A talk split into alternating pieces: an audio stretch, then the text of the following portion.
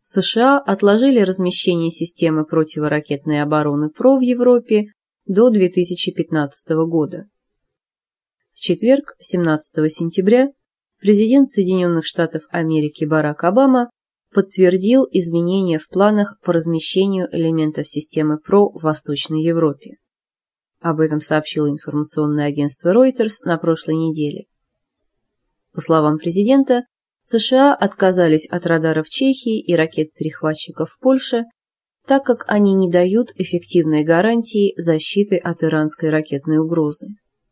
По словам Обамы, старая система ПРО была создана для защиты от межконтинентальных ракет.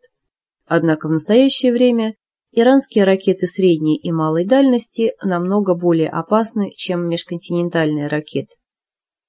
Министр обороны США Роберт Гейтс рассказал, что согласно новому плану, для защиты от иранских ракет будут использоваться корабли с баллистическими ракетами, а установку наземных комплексов отложат до 2015 года.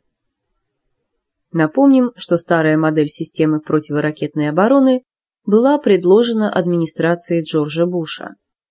Она планировала установку радара на территории Чехии и 10 ракет-перехватчиков в Польше.